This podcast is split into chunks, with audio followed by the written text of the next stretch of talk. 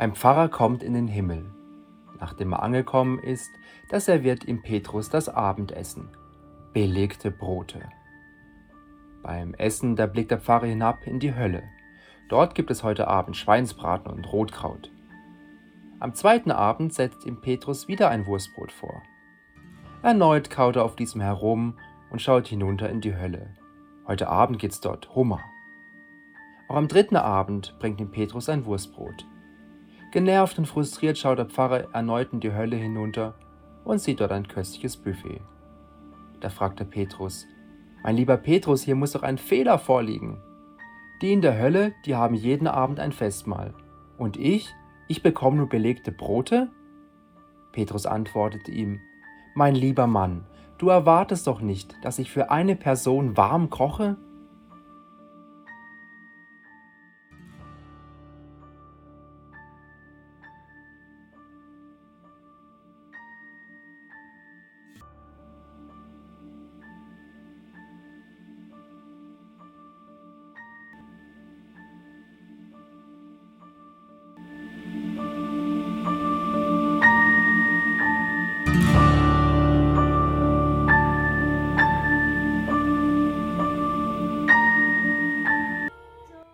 Es gibt sehr viele Vorstellungen von Himmel und Hölle.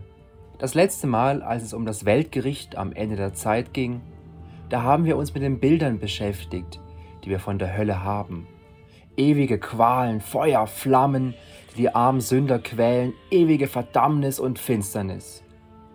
Und in der Tat, die Bibel beschönigt nichts, wenn es um den Ort geht, der allgemein als Hölle bezeichnet wird.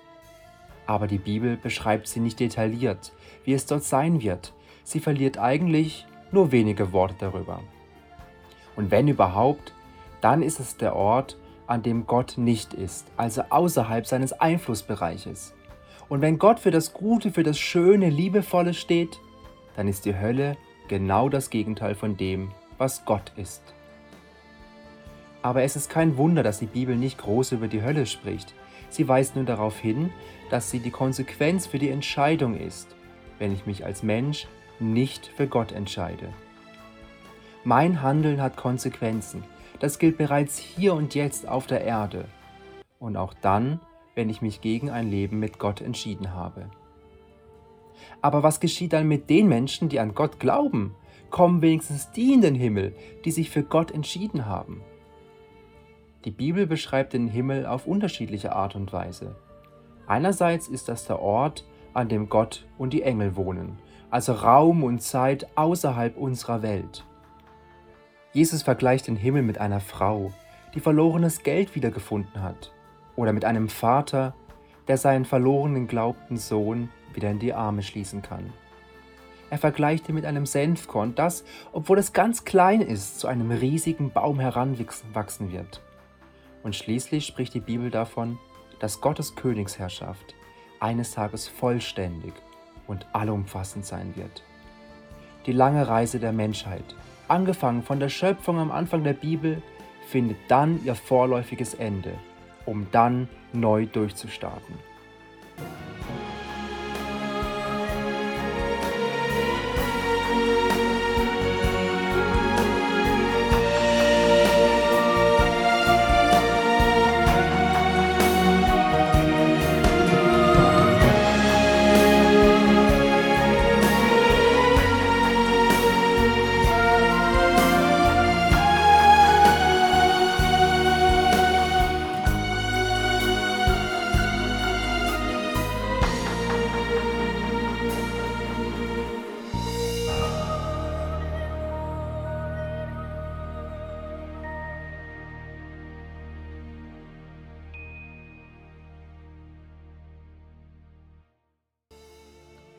Ich lese aus dem letzten Buch der Bibel, aus dem vorletzten Kapitel, Offenbarung 21, die Verse 1 bis 7. Dann sah ich einen neuen Himmel und eine neue Erde. Denn der erste Himmel und die erste Erde sind vergangen und das Meer ist nicht mehr da. Und ich sah die heilige Stadt, das neue Jerusalem. Sie kam von Gott aus dem Himmel herab, für die Hochzeit bereit wie eine Braut, die sich für ihren Mann geschmückt hat. Und ich hörte eine laute Stimme vom Thron her rufen, Sieh her, Gottes Wohnung ist bei den Menschen. Er wird bei ihnen wohnen und sie werden seine Völker sein. Gott selbst wird als ihr Gott bei ihnen sein. Er wird jede Träne abwischen von ihren Augen. Es wird keinen Tod und keine Trauer mehr geben, kein Klagegeschrei und keinen Schmerz. Denn was früher war, ist vergangen. Der auf dem Thron saß, sagte, ich mache alles neu. Und er fügte hinzu, schreib alles auf, denn diese Worte sind zuverlässig und wahr. Dann sagte er zu mir, es ist geschehen. Ich bin das Alpha und das Omega, der Anfang und das Ende. Ich werde dem Durstigen Wasser geben, das aus der Quelle des Lebens fließt. Ich gebe es ihm umsonst. Wer siegreich ist und standhaft im Glauben, wird das alles als Erbe erhalten. Ich werde sein Gott sein und er wird mein Kind sein.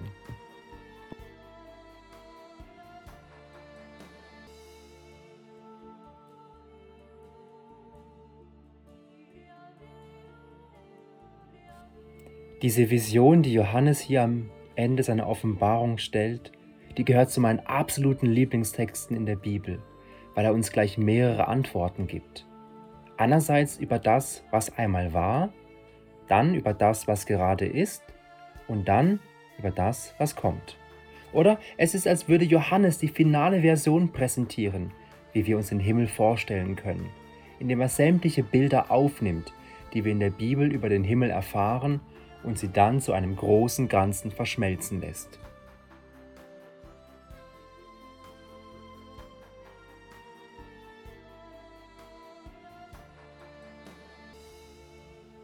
Ganz am Anfang der Bibel wird bildreich beschrieben, wie Gott die Welt geschaffen hat, als Himmel und Erde mit Pflanzen, Tieren und Menschen.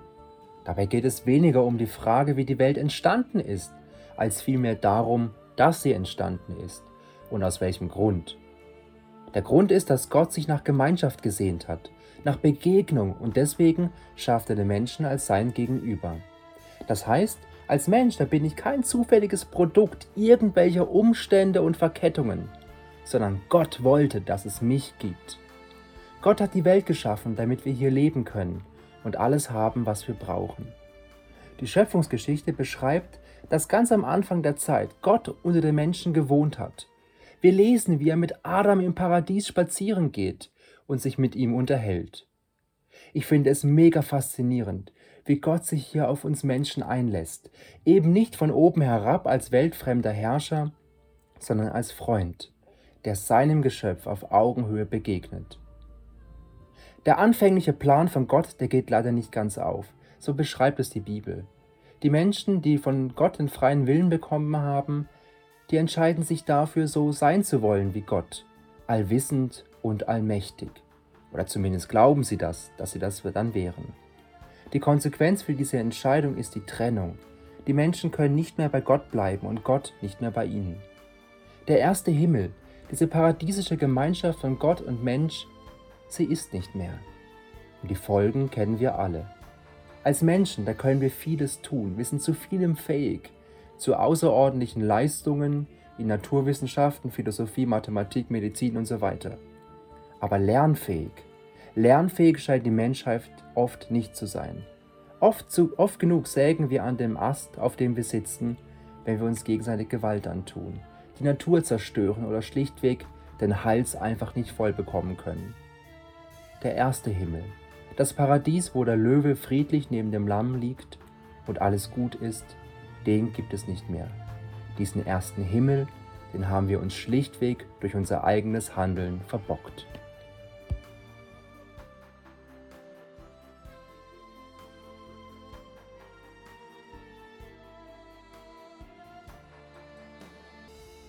Und heute? Wo ist der Himmel jetzt, wenn der erste bereits vergangen ist und der zukünftige noch kommt? Die Antwort finden wir natürlich auch in der Bibel. Es gibt den blauen Himmel, den wir sehen mit Wolken und der Sonne, die von oben herunter scheint. Vielleicht trifft die Unterscheidung im Englischen es besser, wenn wir von Himmel reden. Im Englischen, da ist der blaue Himmel der Sky. Heaven, das ist der göttliche Himmel. Und dieser Himmel, das ist der, der mitten unter uns ist. Oder anders gesagt, die Königsherrschaft von Gott, die im Matthäusevangelium auch das Königreich der Himmel genannt wird. Nachdem Gott seine Schöpfung nicht aufgegeben hat, sondern sich dazu entschlossen hat, trotz uns Menschen weiterzumachen, hat er sich mit dem Volk Israel eine Gruppe ausgesucht, die er durch die Zeit begleitet hat. Wir kennen die Geschichten von Abraham, der losging, um das Land zu finden, das Gott ihm zeigen würde. Mose, der das Volk aus der Sklaverei führte, um dann 40 Jahre in der Wüste umherzulaufen. Die Könige David und Salomo, die gegen Riesen kämpften oder für ihre Weisheit berühmt waren die Propheten, die das Volk immer wieder an Gott erinnerten, damit sie wieder zurück zu ihm fanden. Mit Jesus im Neuen Testament, da beginnt der zweite Teil von Gottes himmlischen Plan. In ihm, da wird Gott selbst Mensch in einem dreckigen Stall in Bethlehem. Jesus erzählt den Menschen von Gott, dass er der liebende Vater im Himmel ist, der nach jedem Einzelnen von uns sucht. Jesus tut Wunder, er heilt Kranke, er weckt Tote auf und er verkündigt den Menschen, dass Gottes Königsherrschaft nahe ist und gleichzeitig bereits gekommen ist. Viele, die Jesus zugehört haben, sie wurden durch ihn verändert. Der Glaube kam in ihr Leben und sie ließen sich taufen. Durch den Heiligen Geist wurden sie komplett verändert. Als Christen, da waren sie eben nicht nur Bürgerinnen und Bürger dieser Welt, sondern auch der himmlischen Welt. Und das gilt bis heute. Wenn Menschen das Geschenk des Glaubens annehmen, dann bekommt ihr Leben einen neuen Sinn. Ich erfahre, wer ich bin, nämlich Gottes geliebtes Kind, unendlich wertvoll und einzigartig. Und ich darf diese Liebe weitergeben, weil Gott mich liebt. Und zwar nicht nur an meine Freunde und Familie, sondern auch gerade an die Menschen, die es nicht gut mit mir meinen. Durch Nächstenliebe, da geschieht Veränderung und diese Welt wird zu einem besseren Ort. Und trotzdem seien wir ehrlich, Nichts ist perfekt in dieser Welt. Nach wie vor gibt es Krieg und Terror, Krankheit und Tod. Und auch wenn wir an Gott glauben, eines Tages müssen wir sterben. Das ist nach wie vor Realität in dieser Welt, in der Himmel und Erde so nahe beieinander sind.